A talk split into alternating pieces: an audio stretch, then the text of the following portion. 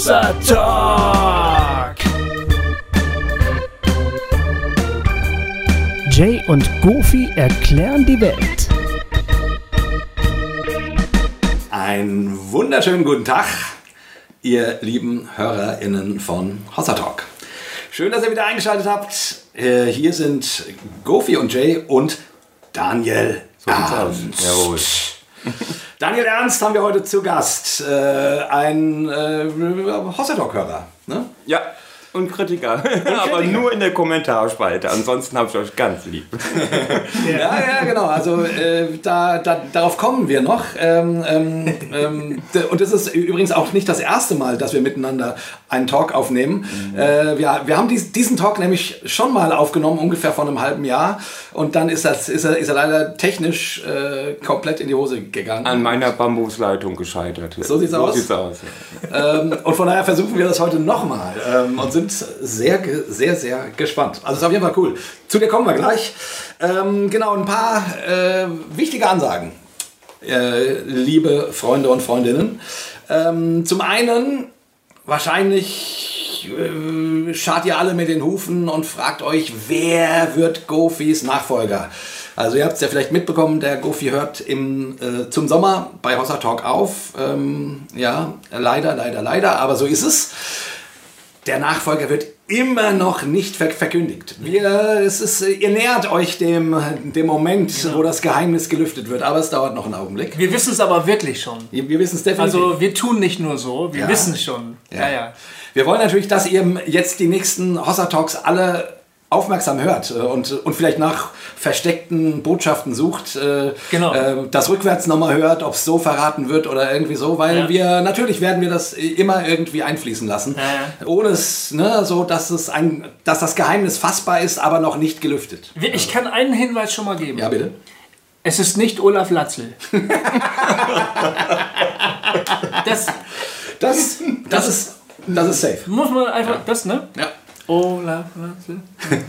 nee, es, äh, die Silbenfolge von Olaf Latzel könnt ihr euch vielleicht auf den, aber eigentlich auch nicht. Ne? Naja, also es würde einfach nicht zum Jingle passen auch. Das ist der Hauptgrund. Also. Genau.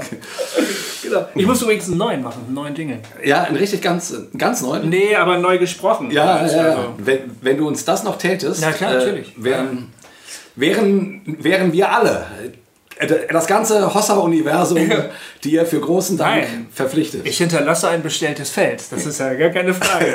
Ich werde alles vorbereiten, dass es auch gut weitergehen kann. ja, ja, ja, ja, ja. Ich bin schon ganz aufgeregt, ehrlich gesagt, äh, wie das dann alles so wird. Also ich äh, habe schon wackelige Knie ein bisschen. Ja, kein Wunder. Also verstehe ich auch, aber es wird super. Ja. Ich bin davon vollkommen überzeugt. Genau, so und jetzt, nachdem ihr alle kurz ein paar Tränen vergossen habt, falls ihr das noch nicht wusstet, Ja. ähm, ihr könnt aber noch den Gofi und den Jay zusammen Hossa Talk live machen hören. Das stimmt.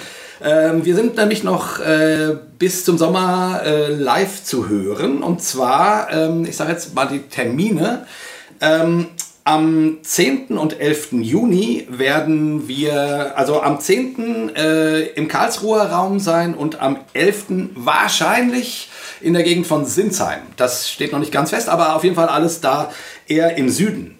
Ähm, und äh, wo und was, wie, wann genau, könnt ihr dann auf der Homepage sehen.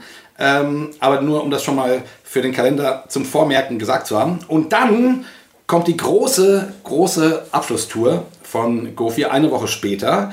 Ähm, machen wir nämlich tatsächlich richtig fünf, fünf Dinger am Stück. Das ist tierisch. Ja. Das haben wir noch nie gemacht Ja, vorher. so lange haben wir tatsächlich noch nie gemacht. Ne? Nee, so viele Termine am Stück, äh, Ja. das ist ein Norm. Das wird äh, richtig geil. Also am 15. Juni sind wir in Duisburg.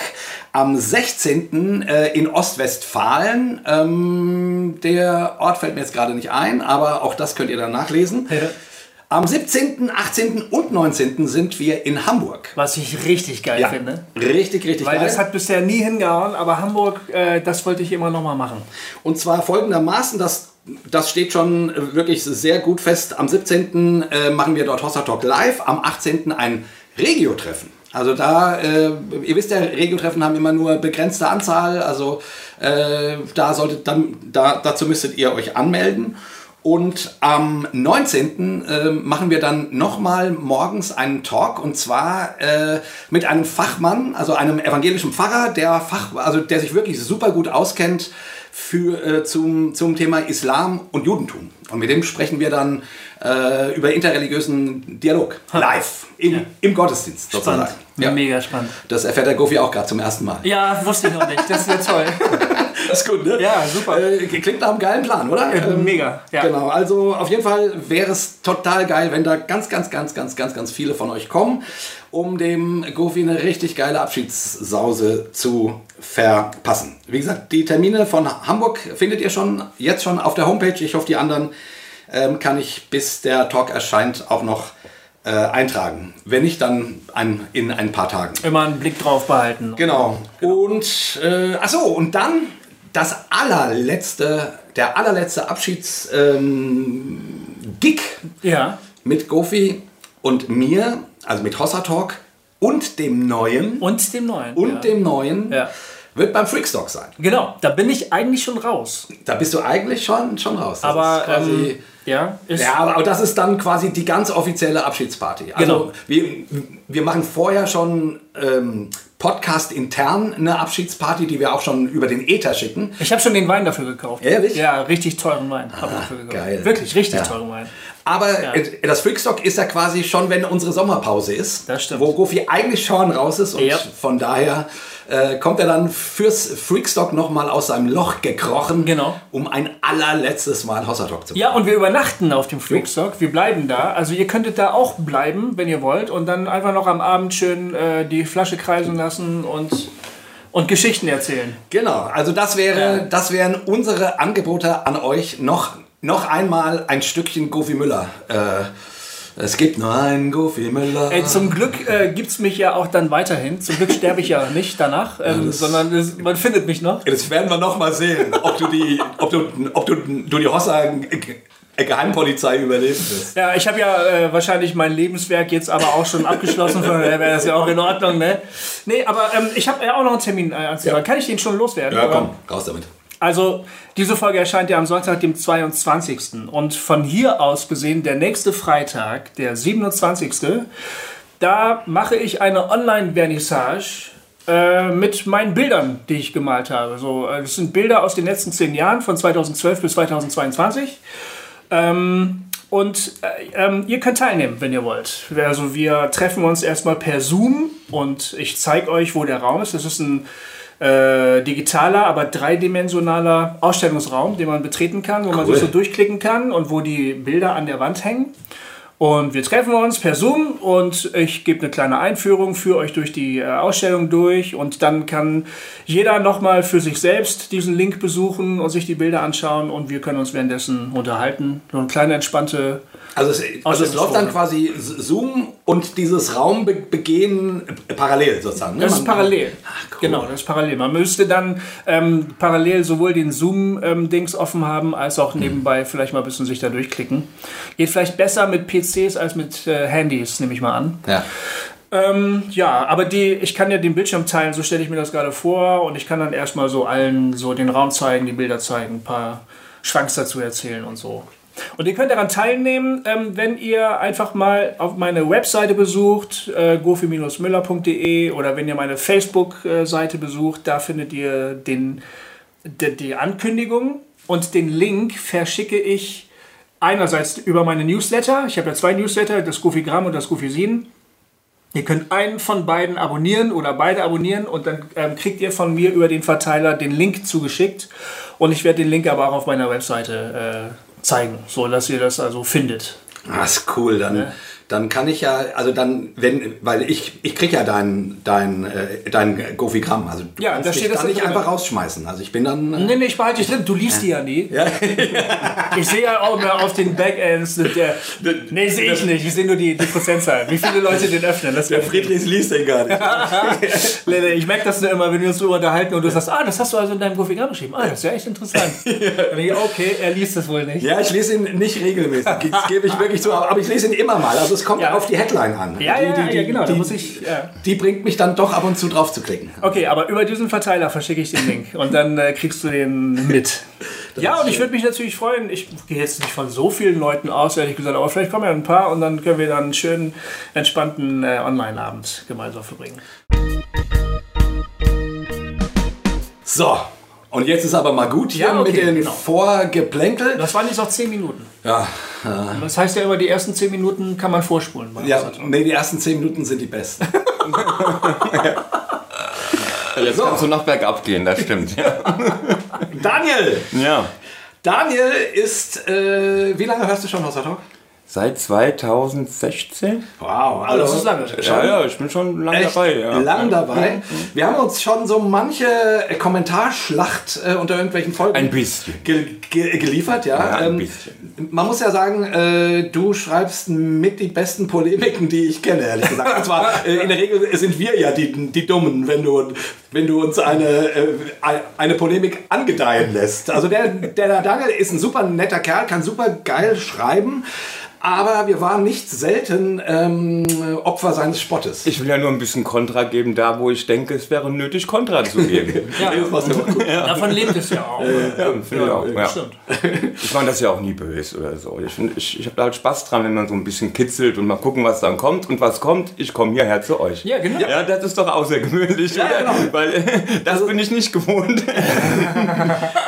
Ja, nee, nee, das kann man zur Genese deines, äh, deines Herkommens einfach mal erzählen. Das war nämlich so, dass wir uns irgendwann mal wieder äh, gestritten haben oder auseinandergesetzt haben und irgendwie und, und irgendwann hast du mal einen sehr, sehr klugen und intensiven Text zum Thema Meister Eckhart und dessen äh, Philosophie und Theologie äh, in unseren Kommentaren verfasst. Ja, sowas Also- kompakt zusammengefasst, das Ja. war das, ja, ja. Und das war so, mich. Wir hatten uns sehr unqualifiziert über Meister Eckert Ja, sehr, geäußert. das war, ja, mm, das Ähm, fand ich auch. Ja. Äh, und da hat, hast du dich ein bisschen geärgert ähm, und hast es einfach mal sehr Mhm. Korrigiert. ausführlich. Aber da war ich lieb in dem Kommentar, Ja, ja, das genau. weiß ich. Das war nicht irgendwie jetzt großartig polemisch, das war einfach nüchtern erklärend. Da habt ihr euch Das stimmt. getäuscht, so in der Richtung. ja, ja, genau, richtig. Und ähm, äh, und es war sagenhaft. es war mega interessant. So, dass wir gesagt haben, boah, äh, ehrlich gesagt, ähm, wissen wir über, über, über Meister Eckhart ja fast nichts. Ja. Also ich persönlich so, äh, nur so äh, Bilderbuchwissen quasi. Ähm, Ich habe ein paar Predigten von ihm gelesen und habe sie nicht verstanden, äh, Mhm. um ehrlich zu sein.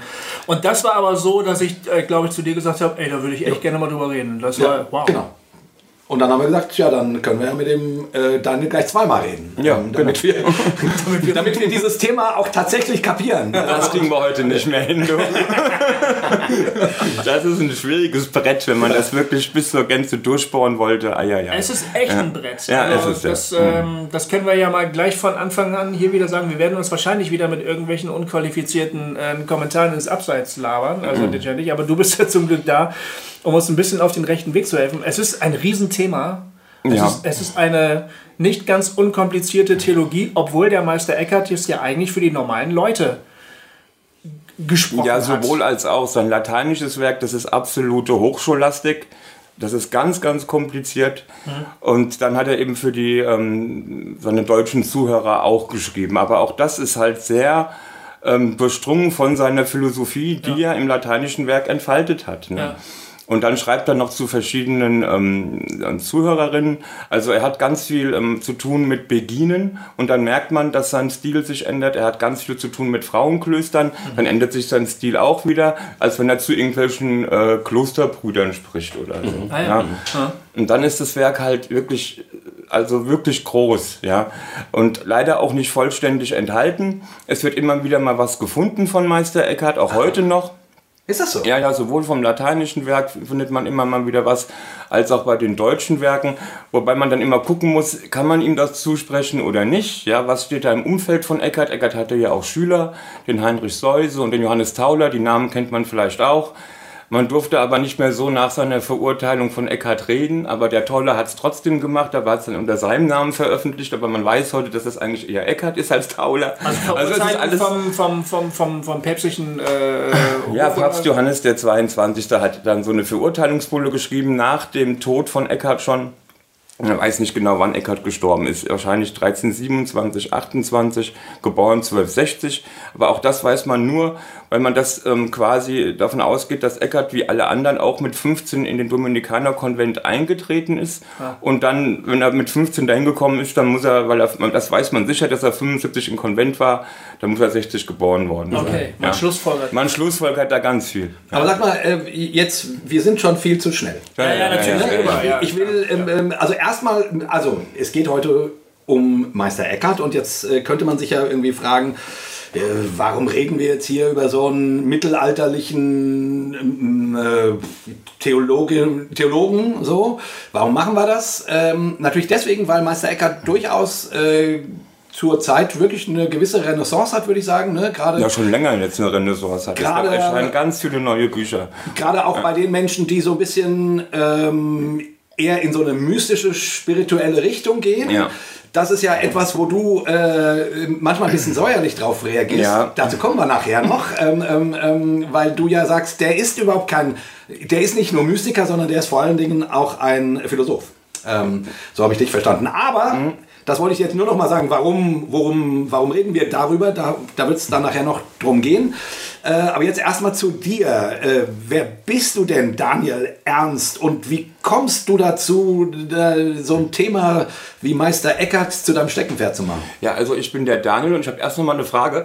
Ähm, hilft es, die Offenbarung zu lesen, um herauszufinden, wer der Nachfolger vom Gofi äh, vom Oder Ja, ja, ja, ja, ja. unbedingt. Oh, ja, doch, ja, also die, äh, äh, das Buch mit den sieben Siegeln ähm, wird nach der vierten Posaune ähm, das Geheimnis lüften. Das, das hast du. Dann bin ich beruhigt, weil ich war jetzt auch total fix in allem mit der Welt. Okay, also ich bin der Daniel, ich bin 47 Jahre Altenpfleger, arbeite ausschließlich im Nachtdienst und ähm, beschäftige mich da ausschließlich mit der Pflege alter Menschen und mit Meister Eckhart. Also ich lese tatsächlich, wenn ich da irgendwie frei habe, ähm, immer mal so ein bisschen was von den äh, Philosophen und von den ähm, ja auch Theologen, die mich interessieren. Ich bin da breit aufgestellt irgendwie in letzter Zeit. Und Wie kommst du dazu? Erzähl das Also mal. ich bin- ich auch, bin- weil deine geistliche Ja. Geschichte ist auch durchaus spannend. Fand ja, also ich, ich bin, ich bin, komme nicht aus einem frommen Elternhaus. Ich bin mit ähm, zwölf Jahren dann trotzdem fromm geworden, sehr fromm, biblizistisch fromm, so in Richtung Olaf Latzel, ganz schlimm. Und ähm, dann... Übrigens, Daniel ist auch nicht mein Nachfolger. Nein, nein, nein, nein, nein, nein, ich habe damit nichts zu tun. Nein, nein, nein. Dann, würde das Offenbarung lesen gar nichts helfen. Ähm, und dann habe ich meinen Crash gehabt mit ungefähr 18. Also ich bin da auch rausgeflogen aus Evangelikalien und habe mich dann auch auch ein bisschen aus Trotz dann den bösen Buben in der Philosophie zugewandt. Ich habe dann ganz viel Nietzsche erst gelesen und in seine Kritik an Paulus ähm, im Antichristen und so weiter sehr geteilt. Also ich habe ein echtes Problem mit Paulus bekommen eine Zeit lang. Ähm, aber habe dann wieder die Kurve bekommen über Kierkegaard und dann irgendwann, nachdem ich dann Platon und Aristoteles und diese ganzen ähm, ja, ähm, Einflüsse, die auch auf das Christentum halt gewirkt haben, ähm, durch hatte, ähm, bin ich irgendwann bei Meister Eckhart gelandet. Man, kann, man kommt nicht drum rum. Ja? Wenn man diese platonische Linie äh, verfolgt, dann kommt man irgendwann bei Eckhart raus, weil der halt sehr viel vom Platonismus in seiner Philosophie aufgenommen hat. Und ja, da bin ich dann irgendwie hängen geblieben. Naja, schon, schon bestimmt so vor 12, 13, 14, 15 Jahren muss das schon gewesen sein. War das irgendwie. mehr so ein sachlich distanziertes Interesse oder hat das deine. Nee, das hatte auch, Glauben bisschen, das hat auch was mit Erfahrungen zu tun, die ich, Okay. die ich während meiner Glaubenszeit gemacht habe, auf die ich selbst keinen Reim ähm, mir machen konnte und wo Eckart mir dann einen Reim dran, dran gemacht hat. Ja. Ah, so da habe ich gewisse Dinge verstanden. Ich hatte mal so eine, so eine sehr, sehr seltsame Einheitserfahrung in meinem, in meinem Glaubensleben gehabt und habe dann bei Eckhart irgendwann die Worte gelesen, lausche denn auf das Wunder wie wunderbar, draußen stehen wie drin, begreifen und umgriffen werden, schauen und zugleich das Geschaute selbst sein, halten und gehalten werden. Das ist der Geist, das ist das Ziel, wo der Geist in Ruhe verharrt, der lieben Ewigkeit vereint. Und das hat in Worten das ausgedrückt, was ich damals rein auf existenzieller Ebene irgendwie erfahren hatte. Und vorher konnte mir das keiner irgendwie in Worten erklären. das ist ja. Das hat irgendwie so gemacht bei mir. Das ist ja irgendwie dann aber doch kein Wunder, dass man auf Mystik kommt. Bei Nee, so nee, einem das ist, Erlebnis. das, ist, das ist auch kein Wunder, das ist auch kein Wunder. Ich, ich verstehe das schon. Nur Eckhart hat, wie hat er sich halt selbst verstanden? Das ist halt die große Frage. Ja, Eine Einflussgröße von Eckhart ist der sogenannte Pseudo-Dionys Areopagita. Und der hat von sich geschrieben, dass er mystische Theologie ähm, betreibt. Das hat Eckhart nie gemacht. Das hätte er ohne Probleme machen können, weil der Begriff bekannt war. Ja. Bei ihm kommt das Wort Myein ein einziges Mal vor. Und zwar im Ursprungssinn in Form von Augenschließen. Ja. Ansonsten ähm, ist das, was an dieser ähm, Theologie und Philosophie mystisch ist, ähm, eigentlich eher aus dem Platonismus ähm, herzuleiten, als dass das irgendwie jetzt exklusiv von ihm käme oder so. Er ist in vielen Dingen einmalig und exklusiv, ja. Deswegen ist er ja auch als Theoretiker verurteilt worden, ja, weil er da halt so eine innige Einheit zwischen Mensch und Gott ähm, äh, gepredigt hat, die halt an, anstößig war. Aber äh, da ist er jetzt ähm, nicht so, dass es da keine Vorbilder gegeben hätte in, in, in der Vergangenheit vor ihm. Ja. Ja. Also ich meine, gut, Mystiker gab es ja zu allen Zeiten. Ja. So, ne? Und ich meine, der Text, den du jetzt gerade von, von ihm rezitiert hast, wü- würde ich sagen, den hätte er, den, den könnte er auch Richard Rohr schreiben, sozusagen. um gleich immer so einen Namen Um mal so einen Namen reinzusch- äh, reinzuwerfen, über den du dich ja manchmal ärgerst, ne? weil wir sind ja so, so "Äh, Richard Rohr ähm, ähm, äh, Fanboys irgendwie. Und, und, ähm, und, und aber so ein Text, wie du ihn gerade zitiert hast, wäre doch quasi im, im, im, im mystischen einerlei äh, überall. Eckart Tolle würde den auch toll finden und so weiter, oder? Ja, die Frage ist halt, ähm, was für einen Weg geht man da? Also der Weg des Mystikers im, im Christentum ist für gewöhnlich ein Weg nach innen. Und bei dem Richard Rohr habe ich immer das Eindruck, der geht mehr so, nach, so nach, ins Naturmystische nach draußen. Und das ist schon ein Unterschied, ja. Ich weiß nicht, ob ihr das mitbekommen habt. Johannes Hartl hat letztens auch noch mal was über Mystik gemacht.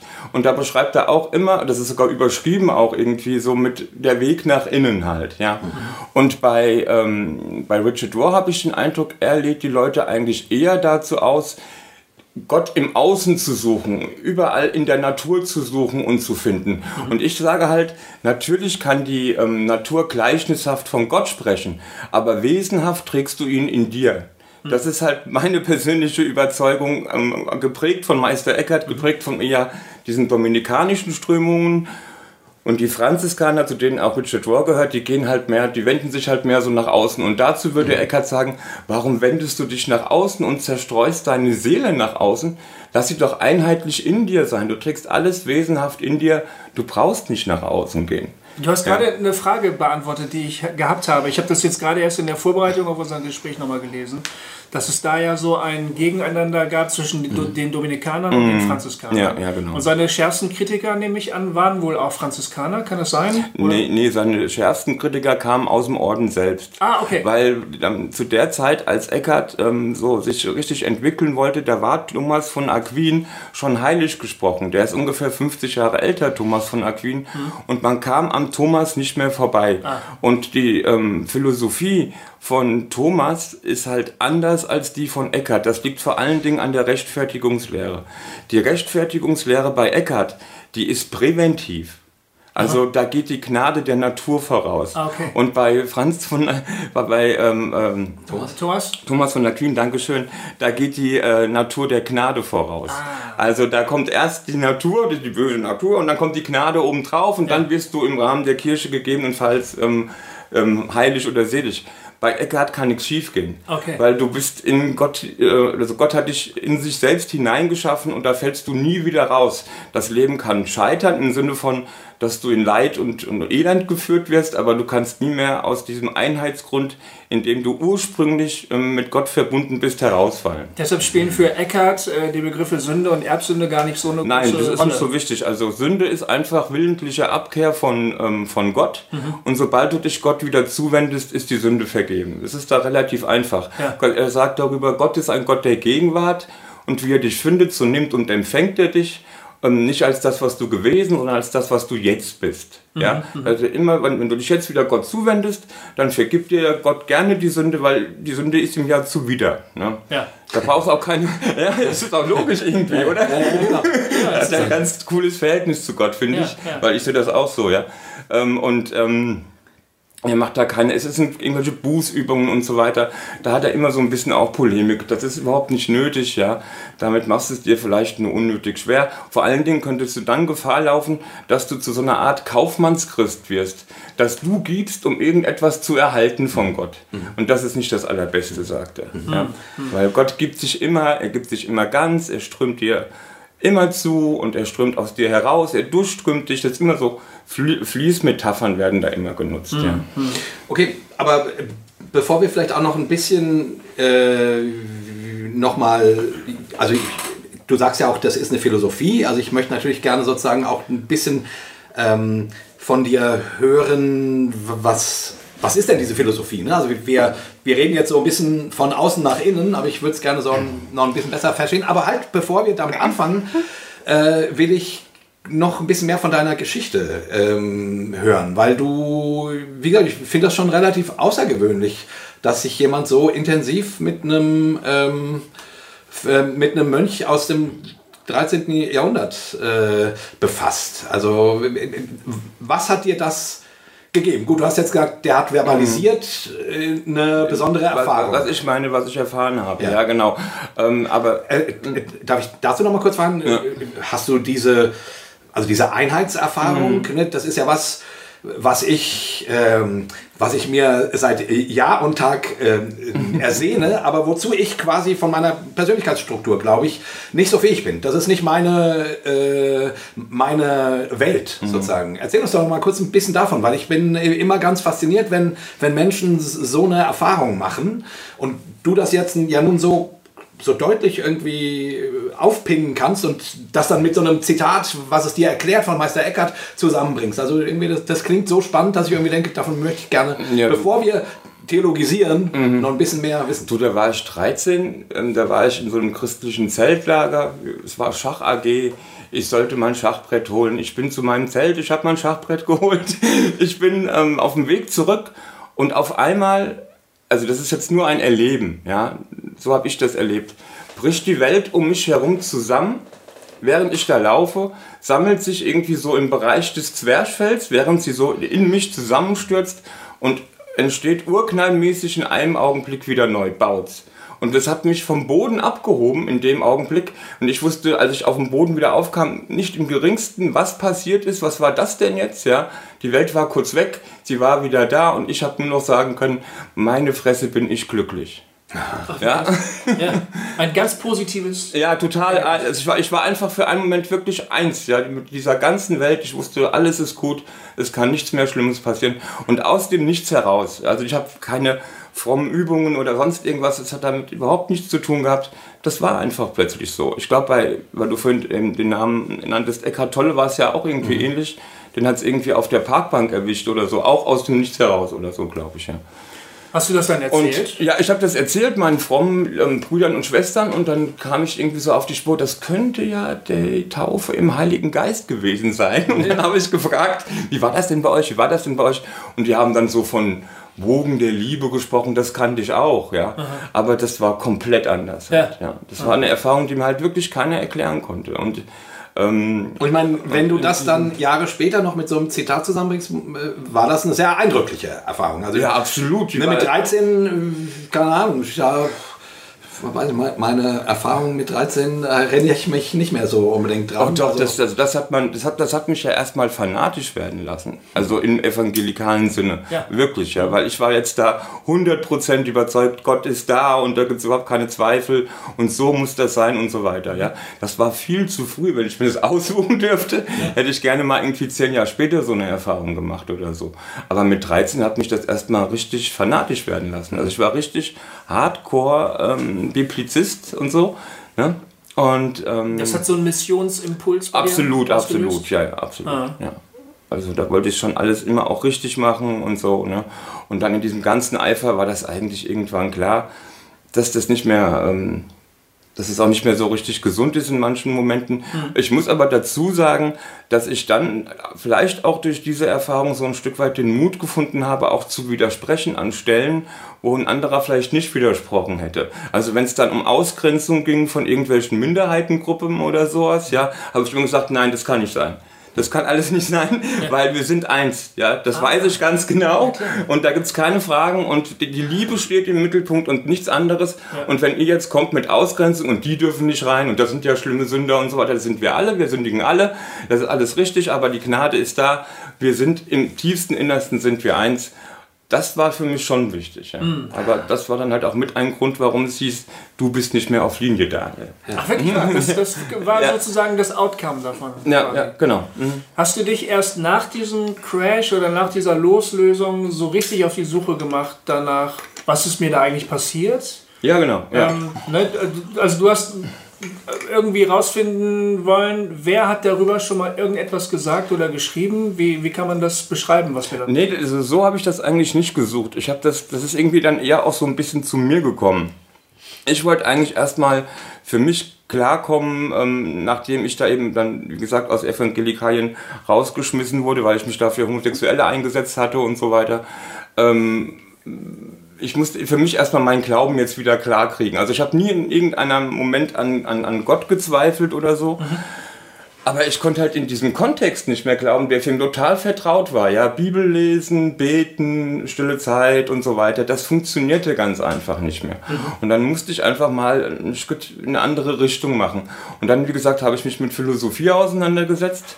Und dann kam das halt irgendwann, kam ich der Sache halt irgendwann auf die Spur und irgendwann bin ich bei Eckart gelandet und dann stand das da, Bautz. Ja. Und dann ja. war es da. Und das, in dem Augenblick war ich wieder 13 und ach, da ist es doch wieder. Ja. Ah, ja, da war wieder so eine Verbindung zurück da. Genau, genau. Und da hat so gesagt, hier Daniel, da hast du deine Erklärung. Wo du vor 30 Jahren gefragt hast, wie das war. Hast du dich dann da so reingebohrt? Da hast du gesagt, den muss ich kennenlernen. Ja, ja, natürlich. Ja, ja, natürlich. Dann, dann danach habe ich mich also ganz intensiv mit Eckhart beschäftigt, habe unglaublich teure Bücher gekauft, ja, die wahrscheinlich nur 15 Menschen auf dieser Welt gelesen haben oder so, weil das ist ja diese Eckhart-Forschung ist ja teilweise auch echt ziemlich verrückte Sache halt. Ne?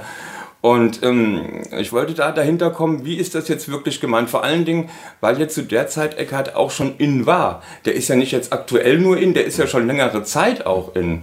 Ja, es kommen jetzt halt nur immer mehr, immer mehr, immer mehr Bücher. Und ich wollte es halt möglichst richtig verstehen. Und deswegen habe ich mich erstmal so mit, dem, mit dieser ganzen Ideengeschichte auseinandergesetzt, ausgehend von Platon, Aristoteles und dann die platonische christliche Linie halt, Augustinus, Eriugena, Pseudodionys Areopagita, Dietrich von Freiberg ähm, und so weiter. Und dann haben wir irgendwann den Eckhart gefunden äh, im 13. Jahrhundert. Und der hat dann diese sogenannte neuplatonische Linie vertreten, die mit ihm seinen Höhepunkt fand und auch sein Ende, weil er halt dann verurteilt wurde. Und danach durfte man halt nicht mehr über ihn sprechen. Ja. Über Eckhart oder über Platon? Über Platon darf man, darf, darf man immer sprechen. über Eckhart durfte man nicht mehr sprechen. Es war immer gefährlich gewesen.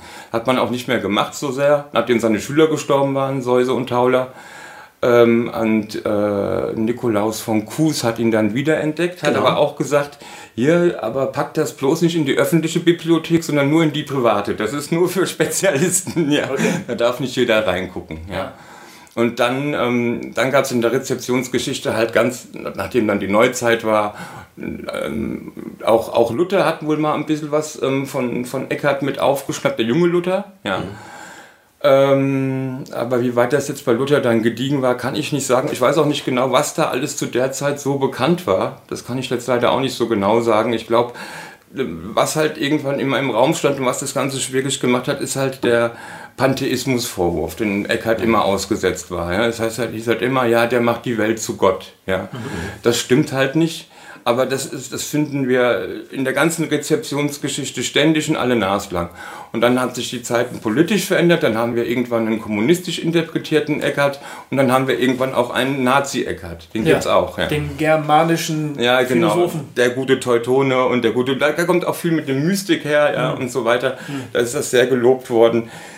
Ja, Aber äh, zumindest jetzt der Pantheismus-Vorwurf, also die Welt wird zu Gott gemacht, das ist ja sozusagen ein Vorwurf, den Mystiker, äh, dem Mystiker oft ausgesetzt sind, sozusagen. Ne? Ähm, Ähm, also würde ich jetzt auch sagen, das ist ja etwas, was auch Richard Rohr hört. Der sagt dann, ich bin Panentheist, Mhm. ähm, um, um, um sich noch orthodox zu halten, damit nicht die Welt, äh, also damit die Welt nur in Gott ist, aber nicht gleich äh, bedeutend mit Gott, also dass Gott mehr ist als die Welt.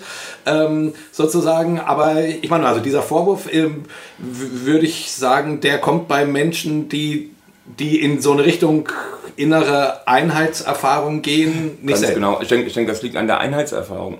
Wenn du eine Einheitserfahrung machst als Geschöpf, dann ähm, bist du natürlich aufs innigste verbunden mit dem Schöpfer sozusagen. Und dann ist Gott in dem Augenblick natürlich aus deiner Perspektive heraus komplett in der Welt und auch wieder außer, außer, außerhalb der Welt, wenn die Welt ähm, neu entstehen sollte. Ja, wir rennen ja nicht die ganze Zeit mit einer Einheitserfahrung durch die Gegend, sondern wir haben schon raumzeitliche Strukturen, aber es gibt halt so herausgehobene Momente. Allerdings muss man die halt nicht notwendig ähm, so interpretieren. Ja?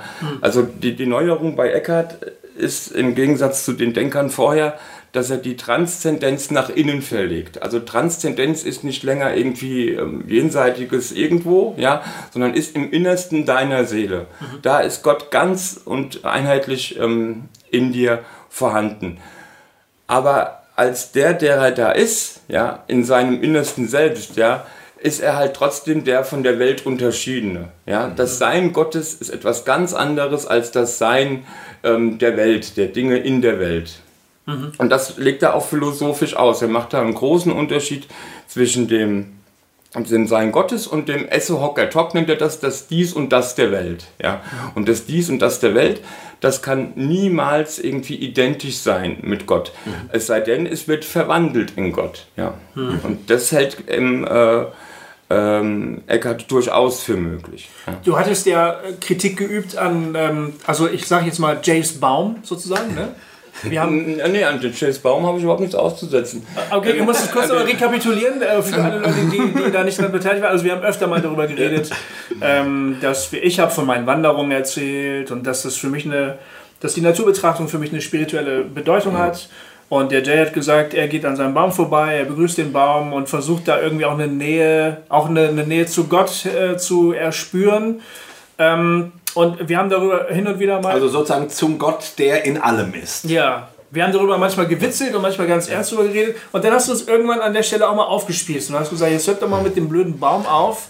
Äh, der, der Gott, der ist da nicht in dem Baum. Ne? Ich, wenn ich es richtig verstanden habe. Ja, also Was hat dich so aufgeregt oder was, wo, wo, hast du drauf dich wieder bezogen? Das ist eben genau das, was ich vorhin schon mal erwähnt habe. Unser Blick geht nach draußen und wir sehen zum Beispiel die Schönheit und Erhabenheit der Natur. Mhm. Ja, und wir verorten das im Außen. Ja. Aber das, was, was dann das Schöne oder das Erhabene ähm, ähm, für uns zum Göttlichen macht, das ist nicht kein Außenphänomen. Das ist etwas, was wir in uns tragen. Ja. Man kann da ganz gut ein Beispiel geben, wenn sich ein Mensch verliebt zum Beispiel und dann guckt er die geliebte Person an, dann sieht er die, diese Person mit komplett anderen Augen als die Person, die daneben steht, die nicht in diesen Menschen verliebt ist. Ja. Ähm, ähm, warum? Weil die Liebe in ihm drin ist. Ja, das ist das, was den ganzen Blick verzaubert und verändert. Und, und, und ich bin der Meinung, dass dieser Ursprungspunkt sozusagen, ähm, ähm, und der, der ist ja nun halt mal Gott, der Ursprungspunkt, der liegt eben nicht im Baum, sondern der liegt in dir. Ja, der, Ja, ich liegt, verstehe. der liegt in deinem Wesen. Ich verstehe. Und darum siehst du dann im Baum mehr als ein anderer, der den Baum sieht. Ja, der, der, der, der Sägebesitzer, der Sägefabrikbesitzer, der sieht darin 10 Quadratmeter Holz. Ja, Aber dann würdest du quasi sagen, dass der Baum, äh, also jetzt, ne, das ist jetzt ja immer nur ein, nur ein Beispiel, oder, oder, oder der Hund, ja, äh, dass die äh, quasi, also äh, ähm, ähm, wieso, wieso habe ich einen göttlichen Wesenskern und der Baum oder der Hund nicht?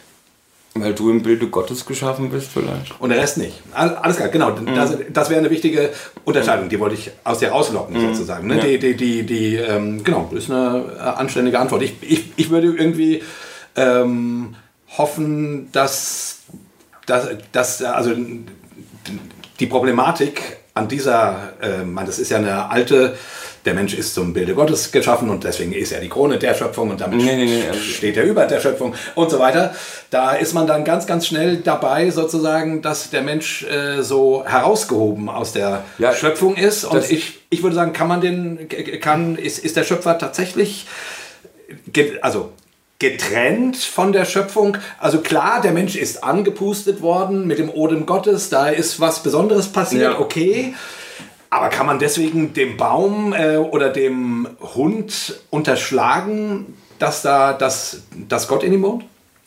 Ähm, ich würde sagen, wir, wir, sind, wir, sind, wir sind nicht die Krone der Schöpfung. Also das glaube ich nicht, dass wir nicht, dass wir sind nicht die Krone. Aber wir sind in besonderer Verantwortung. Ja, eben gerade diese Vernünftigkeit, die wir haben, mit der wir dann auch Gott erkennen und, und gegebenenfalls auch aussprechen können, die vielleicht einen Hund einfach nicht so interessiert und ein Baum auch nicht. Ich will denen überhaupt nichts aus, ähm, absprechen. Das sind meine Brüder und Schwestern und so verstehe ich die auch. Aber ich glaube, Also ganz vom- urfranziskanisch. ja, ja, aber, aber, ja, genau, das ist urfranziskanisch, Ja. genau. Ja, Das wäre übrigens auch meine Formulierung. Ja, ja, ne? das Ähm, sind ich sag Brüder und Schwestern.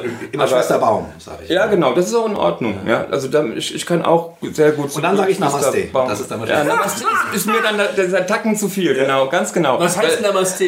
Ich sehe Gott in ich sehe dir. Gott in dir, Ah, ja, ich sehe Gott in dir. okay, Ja. Ja. Da würde ich sagen, da, da tust du deiner Seele einfach, die, die verlagerst du nach draußen, obwohl das Namaste in dir ist halt eigentlich. Aber Ja, es, ich frage mich, warum muss es entweder oder sein?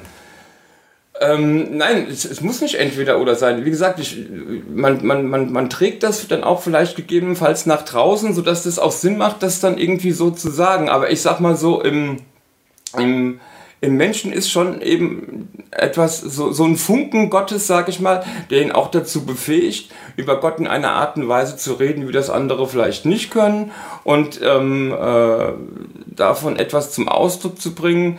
Ähm, dass, dass, dass die Natur so einfach nicht haben kann. Ja, in das- ihrem ich find das- Naturprozess. Ich finde das nachvollziehbar. Ich Ja. find das, ich, kann ich mal kurz meinen Weg. Ja, ja, äh, klar. Genau, erklär mal kurz, weil ich. Okay, pass auf. Erstmal die, ich würde sagen, die Grundunterscheidung ähm, äh, zu Richard Rohr und seiner franziskanischen Perspektive, glaube ich, ist, äh, wird, scheint hier schon ganz gut auf. Ähm, Richard Rohr hat an manchen Stellen gesagt, ähm, laut seines franziskanischen Erbes, dass ich ihm jetzt einfach mal glaube, weil ich das nicht gelesen habe, ist schon die Schöpfung eine erste Inkarnation Gottes, ne? bevor er in Jesus Mensch wurde. Ähm, und ähm, das fand ich einen total erstaunlichen Gedanken und dem würde jetzt diese Perspektive, die du formulierst, Daniel, total widersprechen, glaube ich. Denn ähm, äh, Meister Eckhart sagt, wie ich das jetzt äh, gelesen habe, in der Seele des Menschen gibt es einen Seelenurgrund und der ist ungeschaffen und an sich göttlich. Das Ganz ist genau. sozusagen göttliche Substanz, wenn man so will. Oder es ja, gibt die Substanz ist, das ist der falsche ja, Begriff, das aber das ist aber der das ist. Gott eigentlich, das ist göttlich. Das ist der Grund. Ähm, Das ist die absolute Einheit zwischen der Seele ganz und, genau. Mhm, ja. und Gott. Und da gibt es schon eine gewisse Unterscheidung. Ne? Ähm, ähm, wenn man sagt, die Schöpfung ist eine Inkarnation Gottes, dann ist der Schritt zu, zu sagen, in der Schöpfung erkenne ich Gott oder entdecke ich Gott, ist nicht so weit. Genau. Und dem würde Daniel äh, zusammen mit Meister Eckhart dann, glaube ich, äh, widersprechen. Ja. Ich kann das auch nachvollziehen. Ich habe ja, ähm, jetzt ist endlich wieder der Moment gekommen, wo ich von meinen Vögeln erzähle, ja, das ist gut. ne, die, äh, die ich ja liebe und die ich auch als meine kleinen Brüder bezeichne. Ja, von Vögeln reden wir immer gerne. Wir reden immer, genau, und da ich, irgendjemand regt sich jetzt wieder auf. also, ich, ich, Hier aber albern. ich liebe diese beiden Kerle, das sind meine kleinen Brüder. Aber ich kann schon einen gewissen Unterschied zwischen ihnen und mir erkennen. Das ähm, äh, ist ganz fraglos der Fall. Ne? Äh, Und ich denke, ähm, ich denke zurzeit sehr immer wieder mal, nicht, nicht, nicht viel, aber immer wieder mal über die Ähnlichkeit nach zwischen den Menschen und den Tieren. Ne? Es gibt ja ganz frappante Ähnlichkeiten. Es gibt zum Beispiel die Fähigkeit, erstaunlich vieler Tiere, auch vieler Tiere, von denen man das gar nicht bisher gewusst hat, dass sie schon so eine Art von Selbstempfindung haben. Es gibt Tiere, die können sich selbst erkennen, in Spiegeln erkennen oder Ja. so. Es gibt Tiere, die trauern, wenn sie ein Familienmitglied verloren haben oder die sich freuen, wenn sie ein Familienmitglied nach langer Zeit wiedersehen. Ähm, es gibt ähm, Tiere, die treffen Entscheidungen, die man eigentlich nur Menschen zugetraut hätte. Die verstecken Beute vor anderen, weil sie nicht wollen, dass die die finden und so weiter und so fort. Also ganz erstaunliche Sachen, wo man sagt, wow, hier scheint ja echt irgendwie was, irgendwie Menschliches auf. Und ich kann es an meinen beiden Vögeln, äh, Marx und Engels, ganz gut erkennen, dass die auch durchaus unterschiedliche Persönlichkeiten haben. Ne? Die haben gewisse Eigenschaften. Der eine Vogel hat gewisse Eigenschaften, die der andere Vogel nicht hat und umgekehrt. So, und das führt mich natürlich schon irgendwie zu der Frage, gibt es zwischen uns möglicherweise doch gar nicht so große Unterschiede, wie wir das gerne haben möchten, die wir diese Persönlichkeiten ja auch irgendwie oft auffressen. Ne? Das ist, man, es fällt ja leichter, so ein Ding zu fressen, wenn du denkst, das hat mit mir absolut nichts zu tun. So. Aber diese Art von Bewusstheit, die Menschen haben, die haben sie eben nicht. Also diese Art von, ich glaube, das, was der, der Begriff der Intelligenz ist bei Meister Eckhart, glaube ich. Vernünftigkeit. Die Vernünftigkeit. Fragen, weil, ganz, ganz kurz noch. Also es gibt etwas, was Menschen haben, was Tiere eben ja, aber, wohl nicht haben. Aber Und da, woher wissen wir das? Also ich weiß, man sagt ja immer, Tiere sind instinktgeleitet, Menschen können Bewusstsein haben, bla bla bla. Aber Ja. genau an der Stelle frage ich mich immer, woher wisst ihr das? Das ist unsere Meinung. Wir können ja nicht mit denen reden. Nein, ne? wir, können, Ja, wir können nicht die Ameise fragen, wie viel denkst du denn über die Welt nach und welche Bilder hast du und also so weiter. du erkennst eigentlich kein moralisches Bewusstsein Tieren. ja, das, also... Ähm, Die Vorstellung von, von dem, was gut ist oder was böse ist. Ja, dass es da Unterschiede zum, zur menschlichen Gattung gibt, ist schon klar. Ne? Die, oder auch, ich meine, die einen fliegen und die anderen nicht und so weiter. Ne? Also, Ja. dass es Unterschiede in den Gattungen gibt schon. Ich, also, ich will damit auch nicht sagen, da, das ist absolut alles gleich. Ich, ich frage mich nur immer wieder, wenn das so behauptet wird, Ja. ist es doch erstmal nur eine Behauptung, weil niemand kann in die Tiere tatsächlich reingucken und sagen, äh, deren Weltwahrnehmung ist so und so, so viel Intelligenz haben die, ähm, deren äh, beten die oder beten die, die nicht, wissen wir ja nicht. Weißt du, die, die, die, wir hören die Vögel zwitschern und sagen, oh, das klingt wie, wie Lobpreis. Keine Ahnung, vielleicht ist das nur Gezwitscher, vielleicht ist das sowas wie ein Gebet oder wie ein Gespräch. Wissen wir ja nicht, weil wir die Sprache nicht kennen. Ne? Äh, Also ich will damit ja nur sagen, Ja, ja, ich weiß ich, äh, ich bin da immer etwas irritiert, ähm, dass das so a priori äh, behaupt, behauptet wird, weil ich finde, wer soll das belegen können? Man kann es vielleicht am Verhalten weitestgehend ablesen. Aber gut, das ist jetzt ein Thema, jetzt sind wir in der Zoologie oder so, da, äh, weiß ich jetzt auch nicht. Ich, Aber es bleibt doch immer, also trotzdem eine menschliche Einordnung. Ja, also, also rein biologisch betrachtet sind wir Säugetiere. Und Säugetiere höherer Ordnung, zu denen ich auch jetzt Hunde zählen würde zum Beispiel, den kann man durchaus, man weiß nicht genau wie, da hast du ganz recht, aber sowas wie ein Ich-Bewusstsein werden die schon haben. Das glaube ich schon auch, ja, dass die sowas haben wie, wie ein Ich-Bewusstsein. Ja, daran zweifle ich auch nicht. Nur ähm, äh, dieses, dieser Ausdruck des äh, du bist im Bilde Gottes geschaffen, der Odem Gottes atmet in dir. Das ist, glaube ich, schon etwas, was auch biblisch betrachtet am und ich meine, Meister Eckhart heißt deshalb Meister, weil er Meister der Heiligen Schrift war. Also der hat sich da auch schon ein bisschen an der Bibel orientiert. Ja, ähm, obwohl man da manchmal seine Zweifel hat. ja. Wenn man, ihn, wenn man seine Auslegung liest, denkst du auch so, Alter, wie kommst du denn jetzt da drauf? Aber egal, ich will nicht unterbrechen. Auf jeden Fall, ähm, da ist das eigentlich damals einfach kein Thema gewesen. Der, der Mensch hat eine Vernünftigkeit, die so andere Tiere nicht haben.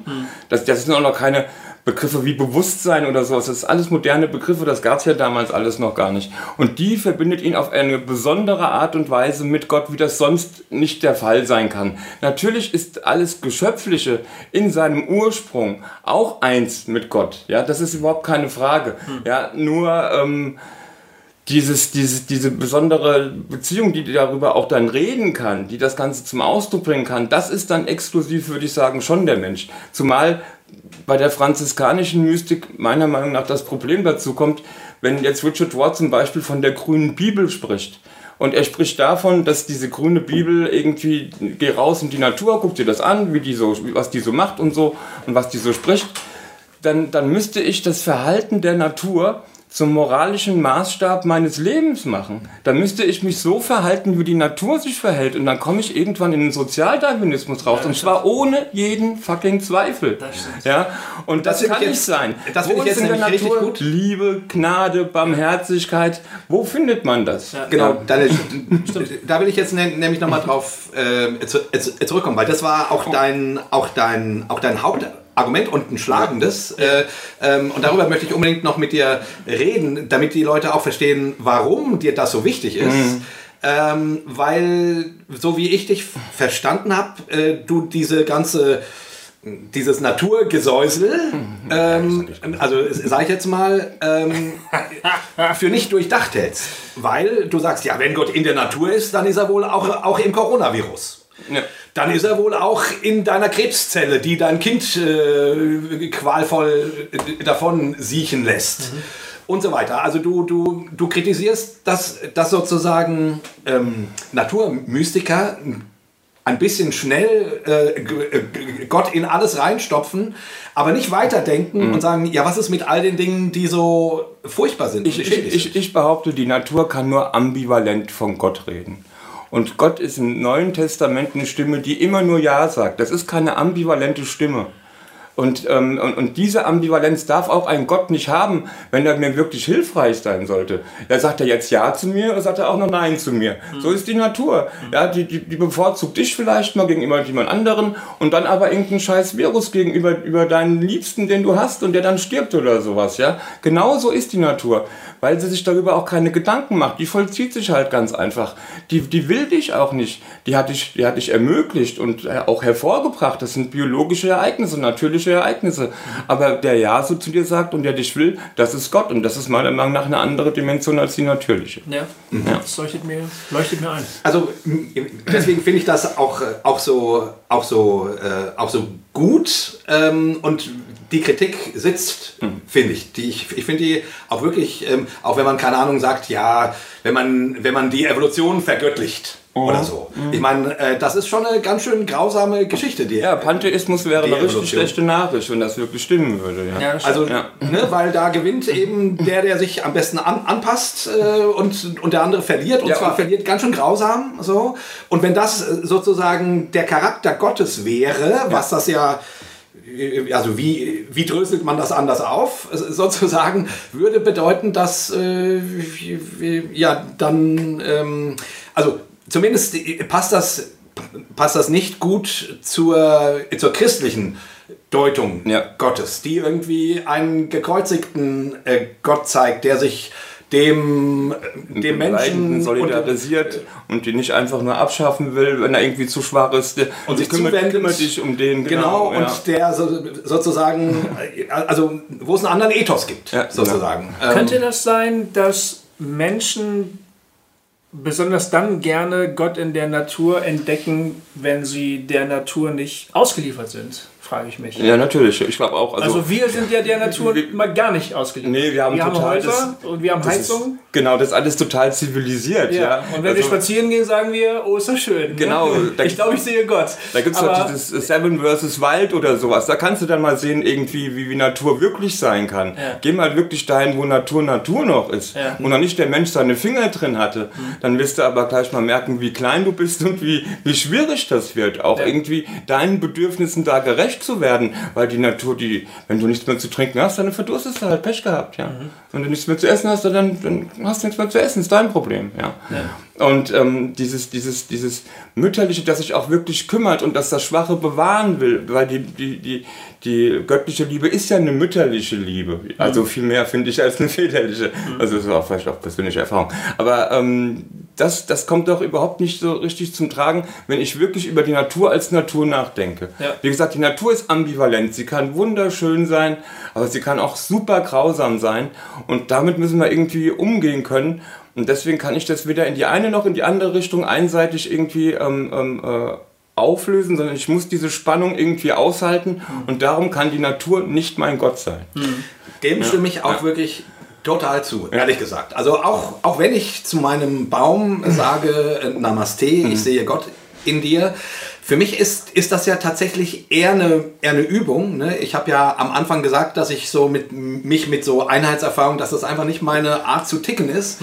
Und mein Baum ist sozusagen äh, das Übungsfeld, wo ich versuche, ähm, ähm, ähm, in eine, also in eine Einheitserfahrung, weil ich einfach vor dem Gedanken, Gott ist überall, also sprich natürlich auch in dem Baum, ähm, und zwar nicht im Sinne, dass der Baum göttlich ist oder angebetet werden muss, äh, aber dass er in irgendeiner Form in Kontakt mit Gott steht und, und alles miteinander in Kontakt ist, so, also in, den, in Verbindung. Und, äh, und für mich ist es eine Art Gleichnis, äh, ähm, ähm, eine Art spirituelle Übung, ne? mhm. wo, wo, ich irgendwie äh, sage ich, da ich das irgendwie so schwer mich mich so schwer tue, solche Erfahrungen zu machen ähm, ähm, ähm, ähm und ich gerne äh, mein mein Inneres dem Gedanken öffnen möchte, dass ich nicht nur, keine Ahnung, mit meiner Frau eins bin mhm. oder, oder jetzt hier in einem tiefen Gespräch mit dir ein, ein, ein Gegenüber spüre mhm. und merke, also,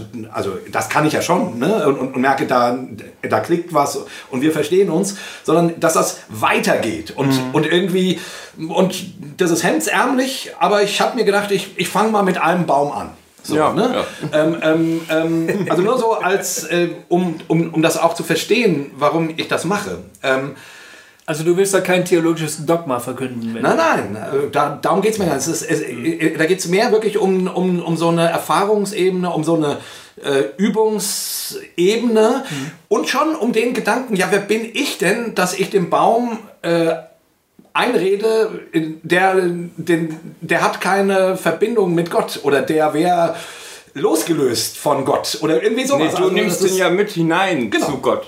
Genau. Du stehst, Oder, in, du stehst in Beziehungseinheit mit dem um dich herum. Ja, das ist ja auch bei jedem Menschen so. Jeder Mensch der, der bringt ja sozusagen in seiner Wahrnehmung, in seinem Geist eine einmalige, unwiederholbare Welt zustande in seinem ganzen Leben. Mhm. Ja, und das, was er da in der Beziehungseinheit in seinem Leben integriert, ja, das nimmt er natürlich mit hinein in diesen, in diesen Seelengrund, aus, ähm, aus dem, dem er sich auch selbst verdankt halt, ja. Genau. Und dem sich auch die Dinge um ihn herum verdankt. Das könnte ja? man aber tatsächlich als eine jetzt mal theologisch gesprochen, als eine urmenschliche Eigenschaft bezeichnen, also wo sich der Mensch vom Tier unterscheidet. Ja, ja meine Frage wäre so, sozusagen, also ich, ich stimme euch dazu, das ist mein Blick. Mit ja, ich versuche das so rauszuarbeiten. Ja, ja, das, ist ja. mein Blick, mit dem ich auf den Baum zugehe und ja. dann stehe ich an dem Baum und denke, hm, ich weiß ja gar nicht, was in dir vorgeht. Vielleicht freust du dich ja, dass da der kleine dicke, dicke Mann dreimal die Woche Woche kommt und, und dich irgendwie anfasst und sagt äh, und irgendwas redet, was du wahrscheinlich nicht verstehst, weil du die deutsche Sprache nicht, nicht kannst, aber du nimmst den kleinen dicken Mann wahr. Also glaubst du ernsthaft, dass der Baum möglicherweise eine Form von Bewusstsein hat?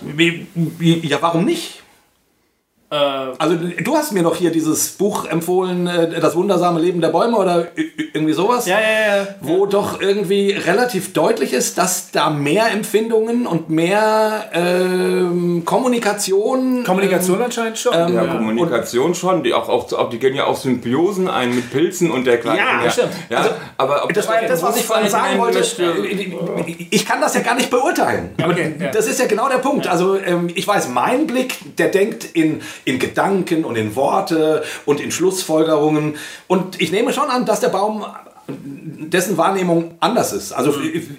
vielleicht hat er überhaupt keine Beziehung zu mir. Das weiß ich alles nicht. Ja. Ich, ich sehe ja nur meine Seite, so, sozusagen. Ich will ja nur sagen, ja, warum? Also die, die, die. Also wenn der Baum Also man könnte es sich auch andersrum vorstellen. Wenn der Baum eine, eine, Form von Bewusstsein hat, dann bist du ihm schon mal scheißegal. Weil ich meine, der wird ein paar hundert Jahre alt und du bist da und bist auch schon wieder weg, oder? Ah, ein Menschenkind, das geht auch vorbei, ja. Den habe ich vor 200 Jahren schon mal gesehen. Nee, das kann nicht sein. ja, ja, aber das ist wieder nur meine menschliche Einordnung. Ja, ist richtig. Was wissen wir davon? Das aber was ich eigentlich sagen wollte mit dem Ganzen, also jetzt, wir müssen ja nicht über Bäume und, und was die können oder was die nicht können oder denken oder nicht denken. Das ist lustig. Ähm, ja, okay. nee, nee, ich finde den Gedanken tatsächlich äh, nicht so blöd, weil der einfach zeigt, wie wenig ich davon wirklich verstehe. Also ich projiziere ja die ganze Zeit nur meine eigenen, äh, meine eigenen Einordnungen auf diesen Baum, ohne dass ich irgendeinen Beleg für irgendwas habe. Das ist ja nur meine eigene Projektion. Ja. Genau. Und genauso empfinde ich, genau dasselbe macht Meister Eckert auch. Der projiziert ohne Ende äh, seine, seine Theologie ähm, ähm, und das machen alle.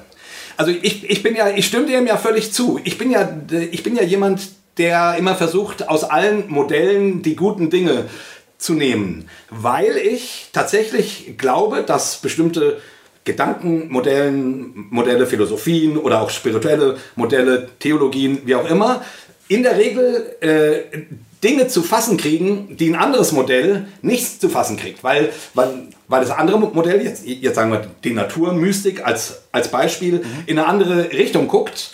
Und Meister Eckhart guckt nach innen mhm. und findet dort was zum, zum Packen, was du im Außen so, so nicht ohne weiteres findest.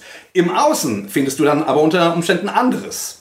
Ähm, und ich, ich, ich wäre immer dafür zu sagen, naja, ich, ich stimme, also ich verschreibe mich keinem Modell, sondern ich nehme wahr, es sind alles Modelle, mhm. über die ich versuche oder über die äh, sich die Welt mir erschließt und ich irgendwie Gott äh, versuche zu fassen zu, zu kriegen. So, also, ähm, aber deswegen kann ich auch ganz gut das nebeneinander hören und, und, und kann dem Franziskaner genau deinen Einwand sagen und sagen, naja, wenn du dich hier zu ernst nimmst, wie erklärst du das hier mit der, mit der grausamen Natur? Mhm. Äh, und dann kann man vielleicht dem anderen, ähm, keine Ahnung, Meister Ecker dann irgendeinen anderen Gedanken entgegenhalten. Mhm. Also weißt du, was ich meine? Ich, ich finde immer sozusagen dieses ja, ich, ich glaub, entweder oder. Komisch. Du willst halt auf sowohl als auch hinaus. Genau. Ja, genau. Mhm. genau.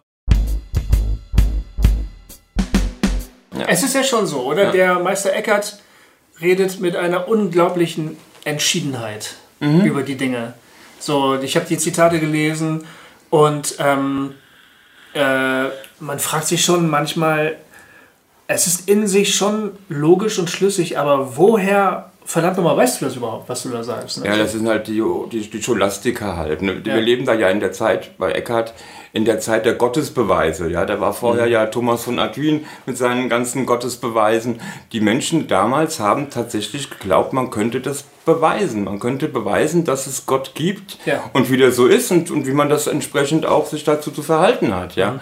Und bei Eckhart gibt es jetzt nicht diesen Gottesbeweis, aber er glaubt zeigen zu können, dass er die, ähm, die Schrift beider Testamente, also das Alte und das Neue Testament, mit den natürlichen Gründen der Philosophen schon ähm, also das ja, erweisen kann, dass, ja. dass, dass der Gott, der, über den im Alten und Neuen Testament gesprochen wird, der gleiche Gott ist, über den auch die Philosophen sprechen. Genau. Und wenn das zusammenpasst, dann haben wir eine Wurzel einer Wahrheit und dann ist er eigentlich, also da kann man nicht mehr viel dagegen sagen. Also, ja. Das, das schon, möchte er schon irgendwie klar machen. Ja. Das ist auch schon der Platonismus auch, oder? Ja, ja, auf jeden Fall. Also es, es gibt bei Eckhart zwei Ebenen erst einmal. Also Eckhart unterscheidet zwischen Gottheit und Gott. Ja. Der, ähm, die Gottheit, das ist so der philosophisch erwiesene Gott, und zwar der neuplatonische, der Einheitsgrund. Da, da geht es um beim Neuplatonismus um die Metaphysik des einen, hochinteressantes Thema.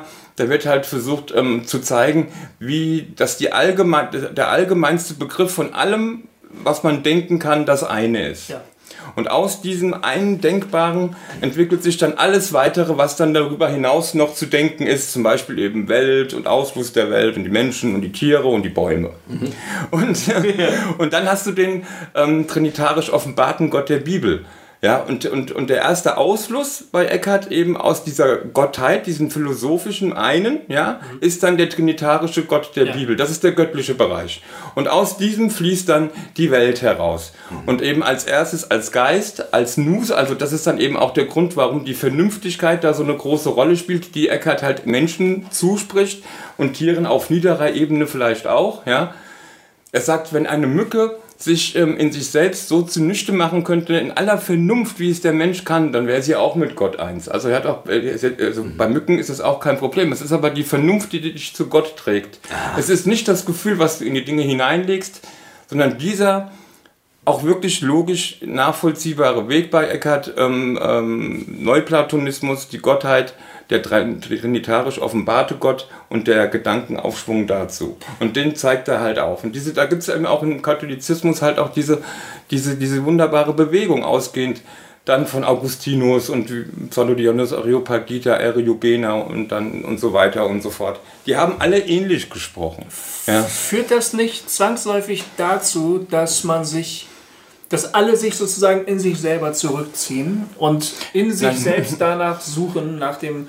Ist das nicht so eine, so eine eigentlich eine Wegbewegung voneinander in das Selbst also, hinein? tatsächlich ist die Empfehlung, nimm dich selbst wahr und wo du dich findest, da lass von dir ab.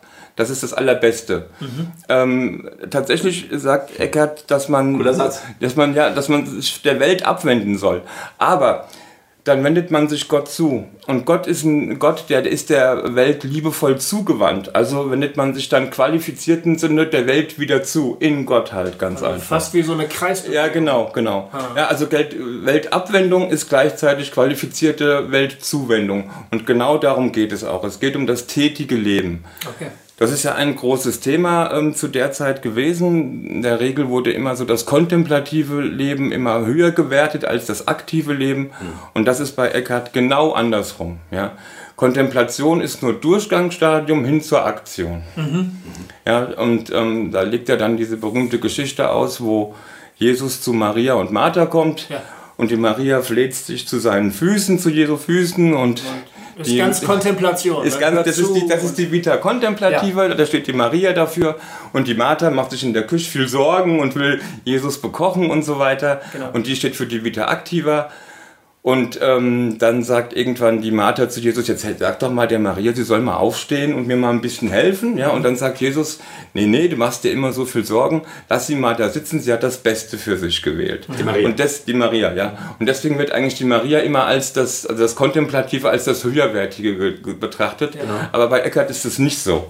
Bei ähm, Eckhart ähm, äh, gilt die Maria als eben so ein Durchgangsstadium hin zur Martha. Wir Menschen, wir sollen alle Martha werden. Wir sollen aktiv werden. Ja. Wir sollen nicht in der Kontemplation stecken bleiben und im Schmachten und so weiter, sondern wir sollen aktiv werden für, für andere, die jetzt was brauchen, die jetzt einfach bedürftig sind. Ja, Ja, ich, ich, ich wünschte, äh, Meister Eckert hätte recht mit seiner ja, Auslegung. ja ich wünschte das auch. Ich habe ich hab echt Probleme, den Text so zu verstehen, aber mir käme das sehr entgegen, um ehrlich zu sein. Ja.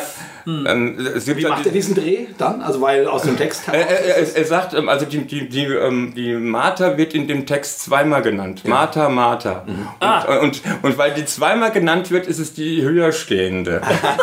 und und, und, und, und, äh, und deswegen lobt er sie halt. Er sagt halt quasi, Jesus sagt halt quasi zu Martha, ja, mach dir mal keine Sorgen, die kommt auch noch dahin, wo du jetzt bist. Aber jetzt, jetzt hat sie das Beste für sich gewählt. Die braucht jetzt erst die Kontemplation, bevor sie selbst die Maria zur Martha werden Das ist aber kann. wirklich eine schöne Auslegung. Ja, ist eine schöne, schöne Auflösung, gell? Hat er schön gemacht, fand ich auch. Ja. Ah, ich finde es immer super, wenn, wenn, wenn Leute Bibelstellen dann, dann so hin, hindrehen, wie es ihnen, ihnen gefällt und was ganz anderes dabei raus, rauskommt. Äh, Nee, aber weißt du was? Ich habe ähm, auf der einen Seite finde ich diese Theologie echt schön. Ich äh, auch ähm, den Gedanken, ich wende mich von der Welt ab, ich wende mich der Gottheit zu oder Gott zu, weiß ich jetzt nicht genau äh, wem. Und das bedeutet im Umkehrschluss dann wieder die Hinwendung zur Welt. Genau. Ja. Nur versuche ich mir das praktisch vorzustellen. Und dann habe ich den Eindruck, das haut nicht hin. Das, das, äh, ähm, ich, ich hätte ja den Verdacht, dass alle, die das ernsthaft versuchen, im, in der äh, Hinwendung zu sich selbst und zu Gott irgendwie stecken bleiben. Ne? Weil, weil er, die, die Aussage ist ja auch von Meister Eckhart, die irdische Liebe ist eigentlich nichts wert. Äh, jede, jede irdische Liebe ist eigentlich vor allen Dingen erstmal Selbstliebe.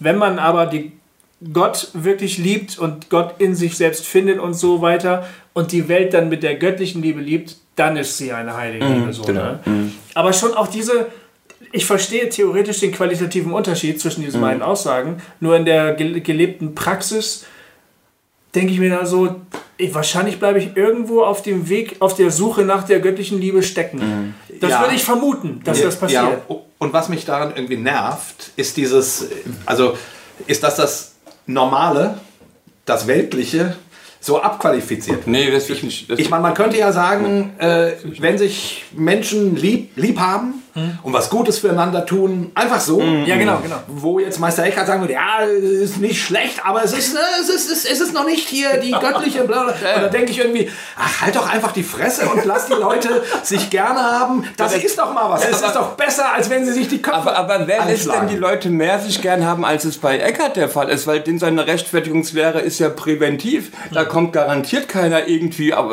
auf dem falschen Weg letztendlich. Du bist frei zu leben. Wenn du eine präventive objektive Rechtfertigung hast, dann ist das das Ja zum Leben schlechthin. Nur ob das, das tatsächlich das Allerbeste ist, was du machst oder sowas, das steht natürlich auf einem ganz anderen Blatt. Das Ah, kann das ja sein. Hinweis, ja, das, da ist, das, ist, das ein wichtiger Also das heißt Okay. quasi, okay, wenn ihr euch lieb habt, ist schon mal gut. Das ist schon mal gut. Ja, Also, natürlich. also es ist eben nicht schlecht, sondern es, es ist schon mal gut. Ja. Und, und jetzt zeige ich euch einen noch besseren Weg, quasi, ne? So, Paulus, Ja, ja, genau, Äh, genau, je- ja. jetzt, jetzt kommt 1.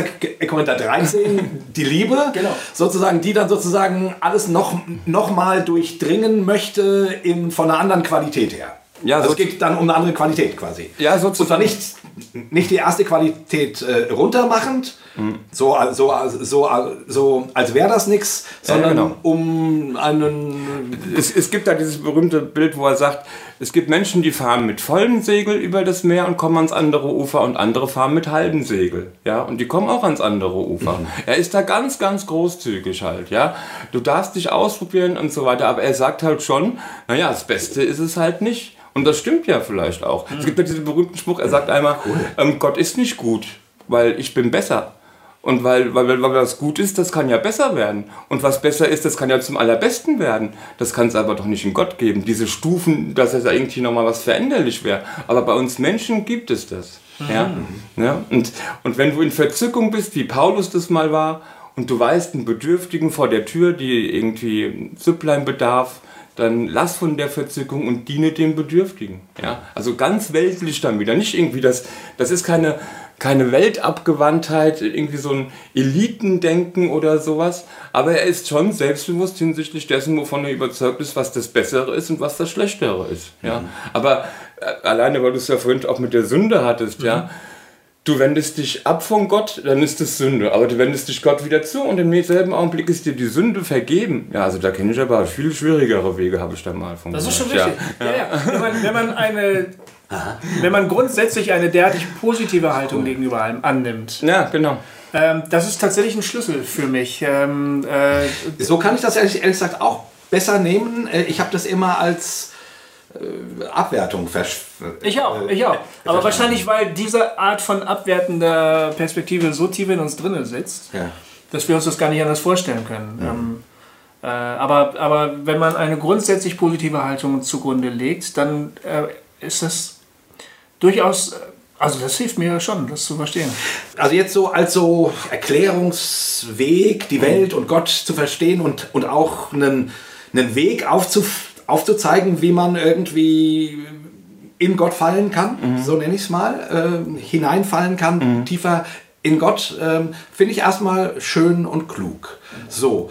Und dann sehe und dann sehe ich aber, die Menschen sind so unterschiedlich. Und jetzt gerade du, Gofi, jetzt zu dir, du bist doch die, derjenige, der immer sagt, ja, der ganze spirituelle Kram und so, ich, wenn ich irgendwie wan- wandern gehe, so, darin äh, habe ich irgendwie irgendwas, was ich eine, eine, eine, eine Gottesbegegnung nennen würde, wenn man es so nennen wollte. Ja. Oder darin, darin kann ich irgendwas äh, Göttliches äh, zu fassen kriegen. Also, wie, also versteht ihr, die, die, die, ich finde diese Erklärung gut und auch einen guten Weg, aber ich habe das Gefühl, du gehst einen anderen Ich finde, in deiner Spiritualität. ich finde, Meister Eckert bietet mir da eine, eine ganz tolle Möglichkeit darauf anzuworten, weil er unterscheidet nämlich zwischen Lesemeister und Lebemeister. Mhm, Genau. mhm, Ja. Und die Lesemeister, das sind die Leute, die wahnsinnig viel lesen und denken, dogmatisch, systematisch, die alles Mögliche gut erklären können. Und wenn sie etwas erklärt haben, finden sie eine neue Frage, die sie dann wieder klären können und so. Und äh, Meister Eckhart sagt, das ist alles nicht schlecht, aber besser wäre es, die Dinge einfach zu tun. Selbst wenn du gar nicht viel weißt. Derjenige, der lebt, auch wenn er nicht viel weiß, aber das Richtige lebt, ist immer noch besser als derjenige, der viel liest. So, und deshalb unterscheidet er zwischen Lesemeistern und Lebemeistern. Scheiße, und ich bin ein Lesemeister. Fuck! Das glaube ich halt nicht. Aber, aber ähm, wenn ich mich so echauffiere über die, die endlosen Diskussionen äh, über die noch kleinsten theologischen Probleme, dann bin ich manchmal einfach erschöpft und denke mir, es wäre besser, es einfach mal zu machen und zu gucken, wie weit man kommt.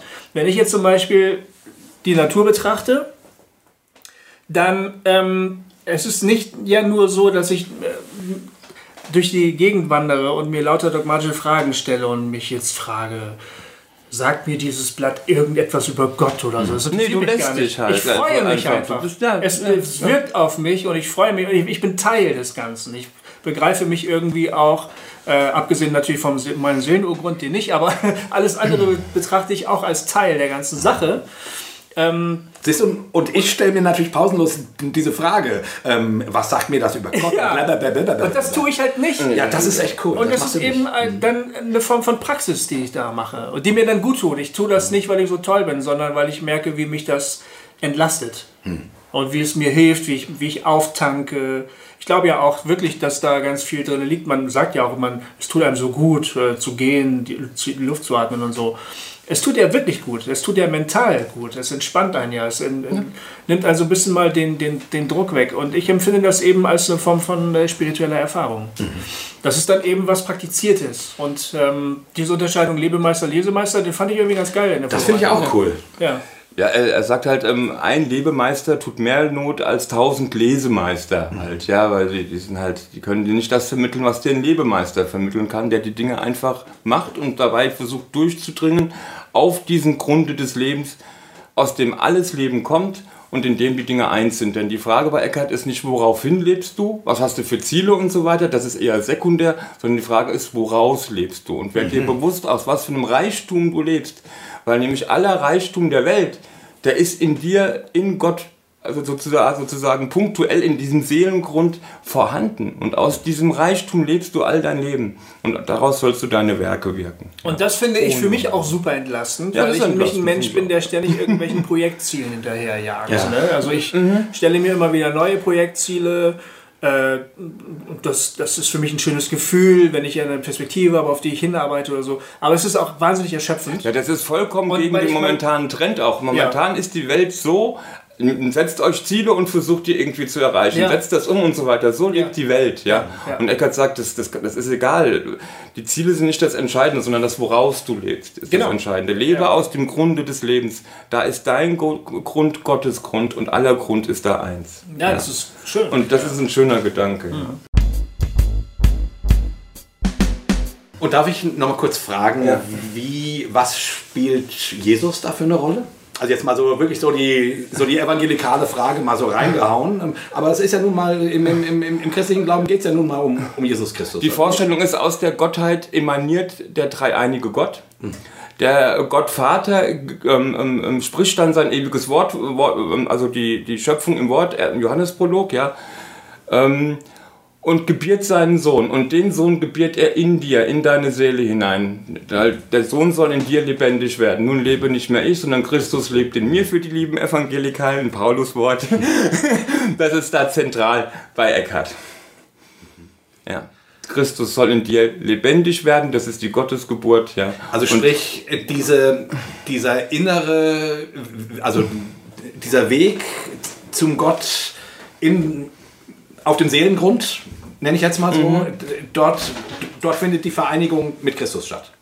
Die, Verein die Vereinigung. Oder die ist schon da. Die ist, die ist immer schon da. Und du bist, du bist quasi irgendwann mal aus diesem Einheitsgrund herausgegangen, als du dein geschaffenes Wesen annahmst, ja.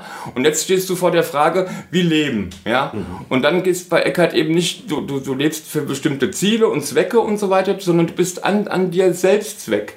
Ja, und, und deswegen kommst du aus diesem Einheitsgrund und du sollst in ihn sozusagen wieder herabsinken. Und das geschieht gerade im Sohn.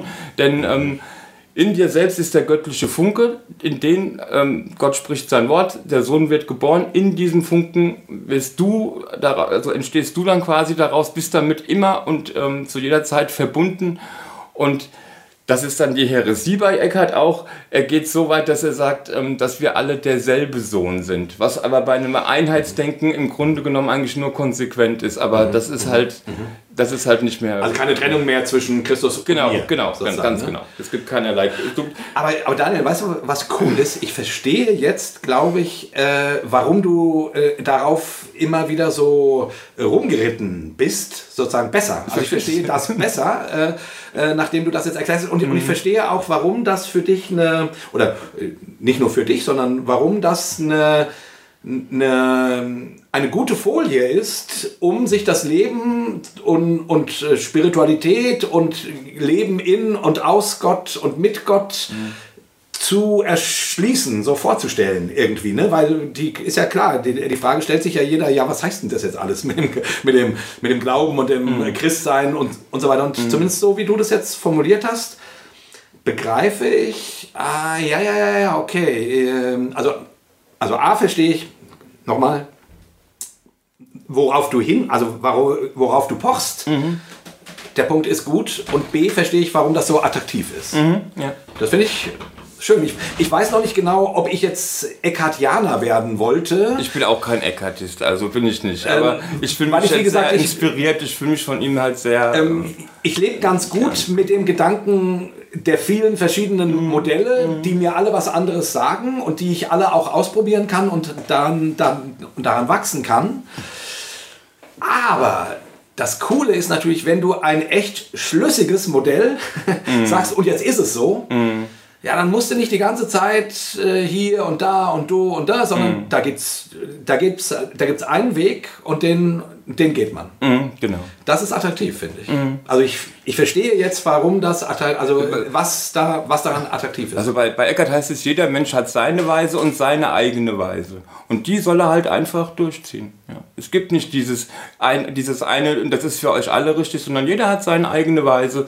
Und das ist die, in die Gott ihn auch hine- hineingestellt hat. Ja.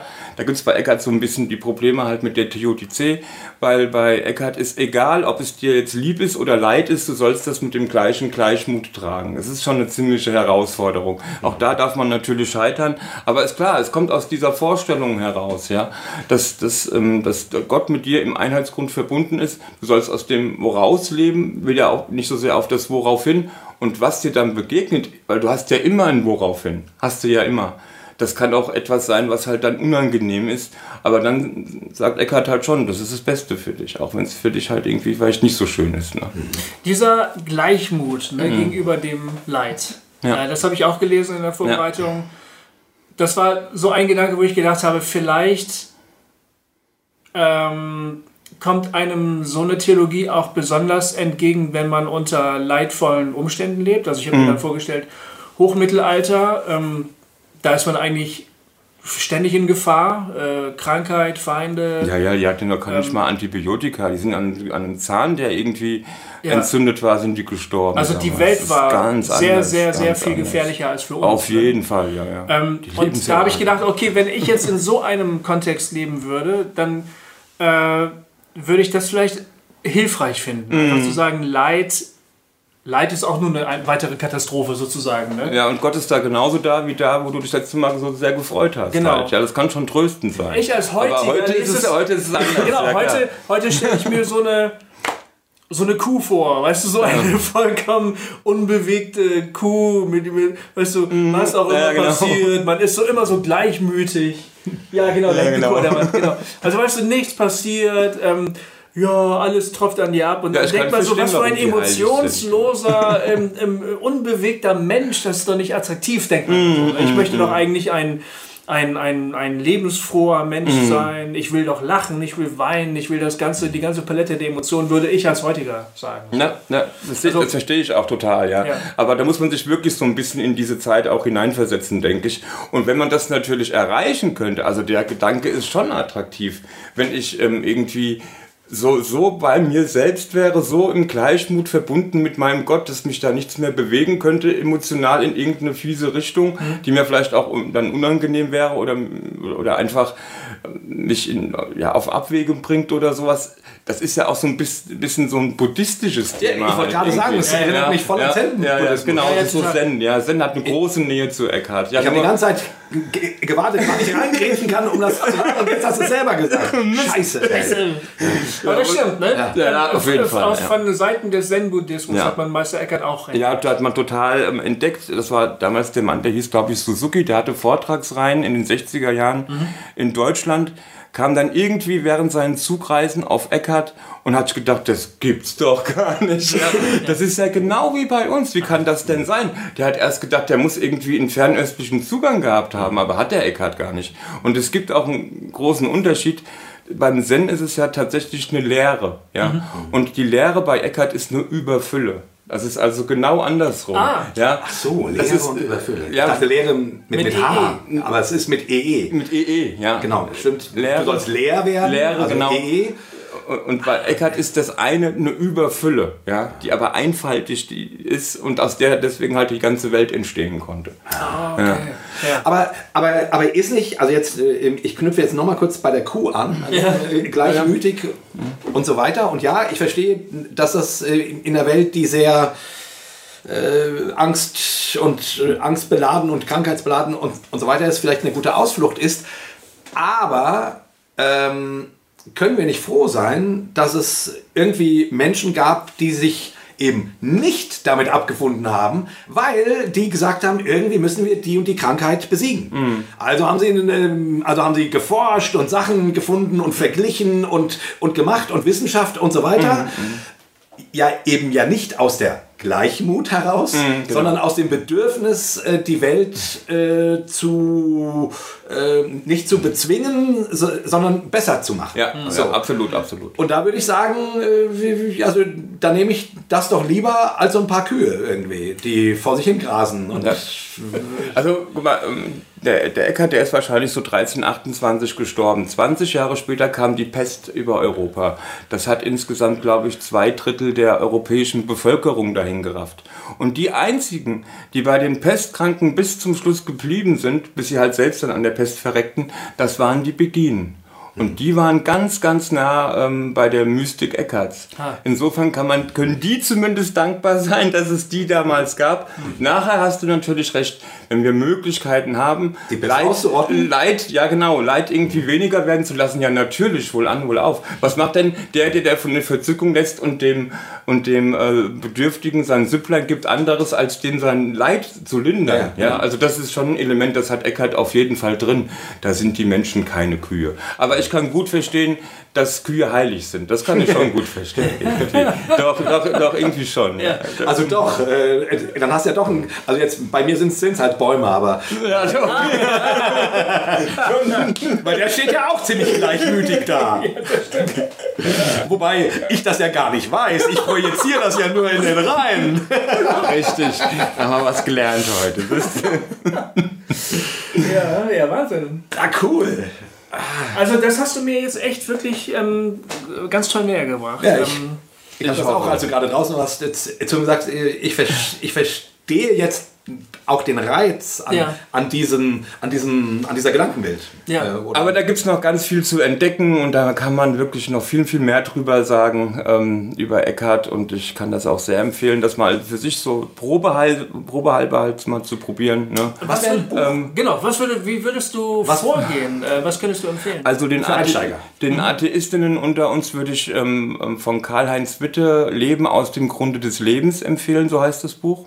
Weil da gibt es keine Voraussetzungen irgendwie, dass man sich da ein bisschen mit dem christlichen Glauben auskennen müsste oder sowas. Ist da nicht nötig. Ein bisschen anspruchsvoller wird dann Dietmar Miet, das Meister Eckhart Buch.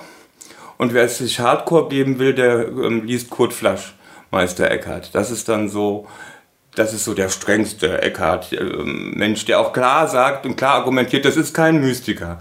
Also wenn man wissen will, warum Eckhart kein Mystiker ist, müsst ihr Kurt Flasch sein Eckhart-Buch Warum ist lesen. es Hardcore? Ist es so schwer zu lesen? Oder? Ja, das ist, ein, das ist ein ganz strenger ähm, Mensch halt ganz einfach. Der sagt, wir müssen Eckhart als Eckhart verstehen. Der lehnt alles ab, was nicht irgendwas irgendwie so Abweichungen macht irgendwie. Ja, also momentan gibt es so Bücher, die in sind, da wird Eckhart mit der Quantenphysik irgendwie in Zusammenhang gebracht oder sowas oder oder halt so pseudowissenschaftlich oder sowas. Ja, das da, da, da ist der ganz ganz streng der Kurt Flasch. Ah, ja. ja, das war auch so eine Koryphäe in, in der Eckhart-Forschung und der predigt sozusagen Eckhart als Eckhart.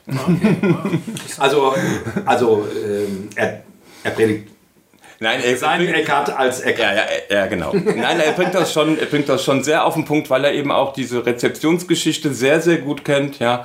Ja. Und die nimmt er halt immer mit rein und er sagt dann schon, so muss das verstanden werden, anders kann man es eigentlich nicht verstehen. Ja. Und, und, und der Karl-Heinz Witte, dieses Leben aus dem Grunde des Lebens, das ist viel, viel freier, das ist auch schon eine Einführung, dass der Mann ist Tiefenpsychologe und deutet das so aus dem Spektrum heraus. Und das ist auch ein ganz tolles Buch, wenn man mal Eckhart kennenlernen möchte, kann ich sehr empfehlen. Cool, sehr gute Tipps. Ganz schön nerdig heute. Heute was Ja, nerdig, sehr, gell? Aber sehr. wie, du? Also, Alter Schwede. worüber man Aber geil, also- wenn, wenn ich mehr über den Platonismus wüsste, hätte ich dich dazu noch ein bisschen mehr befragt, weil man kann dem ja auch kritisch gegenüberstehen, Ja. denke ich mal. Ähm, ähm, du hast dich damit ja befasst. Mir Ähm, geht Platonismus ehrlich gesagt auf den, auf den Zeiger. Also, äh, Aber der ist für uns Christen total wichtig gewesen. ja, aber, für aber eine ganz- möglicherweise. also für eine Spur. Ja, genau, Wie genau. gesagt, es Ja. gibt ja mehrere Spuren. Ja, ja, genau, genau. Ja. Ich glaube, ich, ich wäre dann eher auf der aristotelischen Seite, die die, die, die Welt, begre- also, also nicht postuliert, sondern begreifen will. Also, ähm, Ja, also das geht ja so ein bisschen Hand in Hand. Die Kritik von, von Aristoteles an Platon, die wird in, auch in dieser christlichen Strömung, wo Platon wichtig ist, auch mit aufgenommen. Ja, das ist schon wie bei Name der Rose. Ne? Da ist ja auch der Aristoteles dann der, der, der große Name halt, ja, und nicht der Platon. Aber was wäre denn ähm, ähm, Aristoteles ohne Platon? Das geht ja irgendwie auch nicht. Ja? Also das gehört ja auch irgendwie zusammen. Natürlich gibt's da ganz viel dran zu kritisieren, aber dieses, dieses grundsätzliche Vorstellung von, da ist ein Ideenkosmos, ja, in dem alles enthalten ist und dann hast du hier den, den weltlichen Bereich, dass, dass das Christentum, dass das das aufgenommen hat, angesichts Gott hat die Welt geschaffen und die Welt ist Schöpfung, ja, ist ja irgendwie sehr gut nachvollziehbar, oder? ja, ja, ja. Ja, Also ich, ich verstehe schon, Ja. dass das auch, auch aus einer äh, christlichen Perspektive sehr attraktiv ist. Ja, auf jeden Fall. Ja, keine Frage. Fall. Mir ist es nur zu sehr Postulat, also glaube ich. Ähm, Zu idealistisch sozusagen. ja, genau. Also zu wenig, ähm, jetzt mal Butter bei die Fische. Ja, ja, das Existenzialistische fehlt da auf jeden Genau. Fall. Genau, das, das ist auch richtig so, ja. Das ist halt reiner Idealismus. Aber, aber wichtig. Ich würde sagen, ähm, als kleiner Crashkurs kann das mal reichen für heute, oder? Ich glaube auch. Das war schon klar. Äh, Daniel, vielen Dank, ey. Das war ein sehr, sehr schönes äh, Richtig Gespräch. cool. Super, richtig cool. Hat mir auch Spaß gemacht. Ja. War auch besser als unser letztes. Echt? Noch besser, ja. Doch, es war Das ist jetzt die verschollene ähm, ähm, ähm, Folge eigentlich, gell? Es gibt, die, es gibt die, die Daten nicht mehr. Nee, es, also, es gibt, äh, also es gibt nur noch, also also meine Seite vom Gespräch habe ich noch irgendwo auf der Ob ich Platte. meine Aber noch habe, deine- weiß ich nicht. Ja, Ich glaube, meine ist tatsächlich nach meinem PC-Crash verloren gegangen. Ah, stimmt, Also, die, da hat ja einen PC-Crash. Ja. Also, äh, also, also was wir den, den Hossa äh, Eckart Forschern anbieten könnten, wäre sozusagen eine Spur vom Jay. Und ihr wisst ja, der redet nie wenig. also auch dort gibt es Ergiebiges, will ich damit sagen. Nein, das war richtig, richtig, richtig toll heute. Ja, das war toll. Vielen Dank. Super. Vielen Dank. Also, liebe ZuhörerInnen da draußen, wir hoffen, wir haben euch nicht ähm, fertig gemacht, aber, Und wir hoffen, wir haben euch nicht verloren. nö. aber ich so glaube, es, nerdig, wie das jetzt war. ich hätte jetzt aber ehrlich gesagt den Eindruck, es ist immer noch eingängig genug. Ich meine, wir hatten Bäume und Vögel dabei und so. Ne? Ja, dann ist alles gut, oder? Ich würde nur sagen, das könnte hingehauen haben. Gehen wir mal davon aus. Ja, äh, dann würde ich sagen, sch- verabschieden wir uns an Jawohl. dieser Stelle. Und wir sagen Lebewohl mit einem dreifachen Hossa! Hossa! Hossa! Nerd.